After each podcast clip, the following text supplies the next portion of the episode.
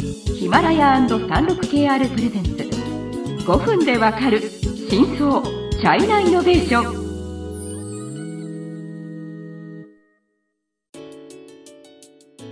皆さんこんにちは。36KR ジャパンの委員です。日本経済新聞の山田ですはい今回は日中マーケティングの裏事情についてはい話していきたいと思います、今回はゲストもお呼びしました、はい角川子会社の J ガイドマーケティングの取締役ヤンロンさんですヤンロンさんよろしくお願いしますはい、皆さんこんにちは。加藤川子会社 J ガイドマーケティングのイアンです。よろしくお願いいたします。よろしくお願いします。はい。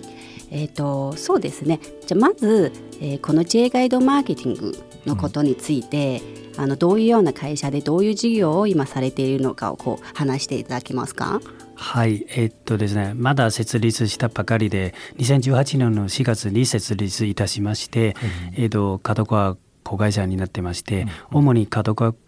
グループで対中国の、えー、とマーケティングをしておりまして、まあ、片川本体でもいろんな中国向けのマーケティング活動必要ですので、まあ、そのあの弊社はまあ独自になってそういった事業もあのグループの中で、えー、と展開しております。まあ、そういったノウハウは、えー、とグループの中ではなくて社会の方にも社会の企業にもあの提供しておりますので、まあ、いまあ簡単に言いますと日中間のクロスボーダー的なマーケティングこれマーケティングというとネットマーケティングですよね主に。あそうですね。おっしゃる通りです。あのもうデジタルファーストですね。そうですよね。はい。えー、と中国マーケティングはほぼもうデジタルが一切優先ですので、はい。2018年っていうのはやっぱりまあ当時はインバウンドとかこう中国人観光客が結構いっぱい日本に来てるから、それを一応こう正気と見て会社を設立したんですか？あそれもありますね。はい。実はうんちょっと遅い部分もあります。ねえー、と事業実は2016年とか17年にも計画しましたけど、えー、と準備とか時間かかりまして、まあ、正式設立は2018年ですね。で実は角川今本社でもいろんな事業高く経営していまして、えー、とインバウンド事業もいくつ展開していまして、えー、と所沢に、えー、と所沢市と一緒に町開発で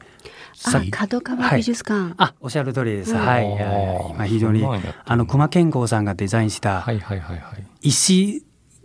を形石を石を使ったととっても大きな建物がありましすごいて。立、派な建物なんですよ。私結構気になってて行きたいと思う。あ、ぜひ。チケットもらえますか？なんで なんて失礼、はい。頑張ります。言いなさい、はい自分で。あの角川ってどうもわ私あの結構いい年なんですけどやっぱね小説とか本本出版社のイメージがすごく強いんですけど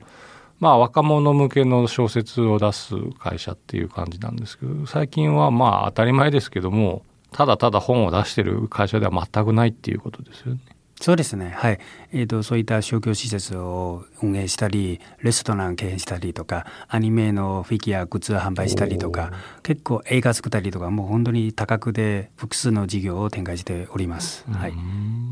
ヤンさんはもともと角川の社員ででそこでやっぱりこう中国の市場とか詳しいからそこでこう子会社の取締役に就任されたっていう感じですか？あ少し違いまして僕前職元あの別の会社で働いて、で角川から声かけられまして、えっ、とスカウトされた。もうそうですねもうこの会社作るために来てくださいという。へええ前職って何です？36KR ジャパンのサービスコネクトは最先端の中国のイノベーションやテクノロジー企業情報を提供しています。中国での事業やパートナー企業の探索などヒントになる情報が満載はい。何です？あのヤフーです。はい、あのヤフーで広告営業やってましたので、なのでそういった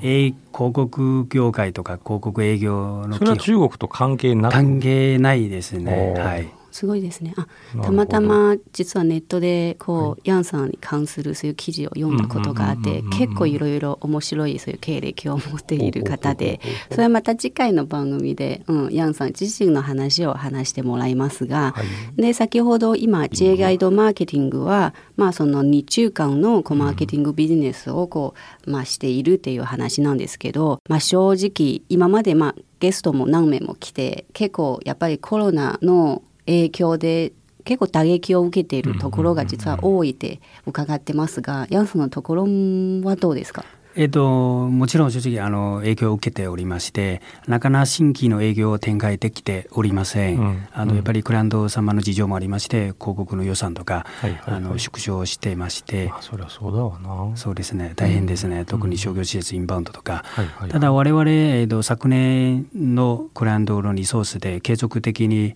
えっと、案件回してるクランドさんもいらっしゃいますので、まあ、何度かあの持ちこたえてる状況です。でも前回取材の時なんか今実は増員の予定もあるって伺ったんですけどこんな状況で増員するっていうのはどういうことですか？はいそうですね。実は、えーと、そのインバウンド広告事業に関して、えーと、最近またちょっと問い合わせが増えてきまして、うん、多分企業さんもそろそろあのお金あのなんですか経済活動をしなきゃいけないという部分もありますので、えーと、越境 EC だったりそういった相談は結構増えておりますので、それを対応できる社員数は今ちょっと,、えーと、足りていない状況なので、えーと、募集を始めました。あともう一もう一つですね4月から計画した新規事業ですね。中国経済のさまざまな業界や企業紹介最新のイノベーションやテクノロジーを徹底解説5分でわかる真相チャイナイノベーション。この番組の最新のエピソードはヒマラヤで配信中。今すぐヒマラヤのアプリをダウンロードして要チェック。えっと、中国企業日本でのマーケティング活動を支援するという,、あの逆の事業ですね、うん、そこで最近ようやく軌道に乗りましたので、その辺の、まあ、対応できるスタッフも今募集しております。方向転換は早いんですね。つまり今まではやっぱりこう日本企業の中国進出の支援をメインにやってきてでもまあコロナに入ってから逆のバージョンっていうか逆の方向で中国企業の日本進出支援もまあ、始めたということですよね。あの実はその辺本当にたまたまでございます。はい、何というこんなあのたまたまなことあるかを、うん、あの面白いんですけど、実は昨年まあまああの軌道に乗りまして、やっぱりインバウンド広告一本だとやっぱり経営会社経営はちょっと危ないんじゃないですか、うん、それでもうすでに昨年末から新規事業をいろいろ考えてまして、うん、まあ、その中で何ができるかというと、まあ、逆のマーケティングですね、うん、なぜかと言いますと門川グループ時代いろんな、えっと、メディアのリソースとか持っておりますので、特に例えばゲーム会社だとファミ通とか電撃とか弊社のブランドメディアですので、まあ、そういった広告ソリューションを中国のゲーム会社に提供するのがまずすぐできることですのであと中国でも結構僕つながってるゲーム会社さんとかいらっしゃいますので、両方リソース持っているので、まあ、この事業として、えーと、展開していきたいなと思っていますね。ちょっとね一点確認しといた方がいいと思うんですけどマーケティングってあらゆる産業にあるわけですけどその対象とされてるのは基本的に消費財日用品の分野がメインっていうことでいいんですあとまあ小売とかですかねそういうとこでいいんですかね。幅広いんですよねあそうです。そういうと弊社、まあ、クライアントリソースですね。うん、ほぼ B2C ですね。そうしたお手取りですね。そうそう、そういうことですよね。はい、はい、すごくわかりやすい話でありがとうございます。はい、まあ、時間になりましたので、えっ、ー、とまた次回そのヤンさん自身の話をぜひ聞かせてください。はい、はい、ありがとうございました。ありがとうございます。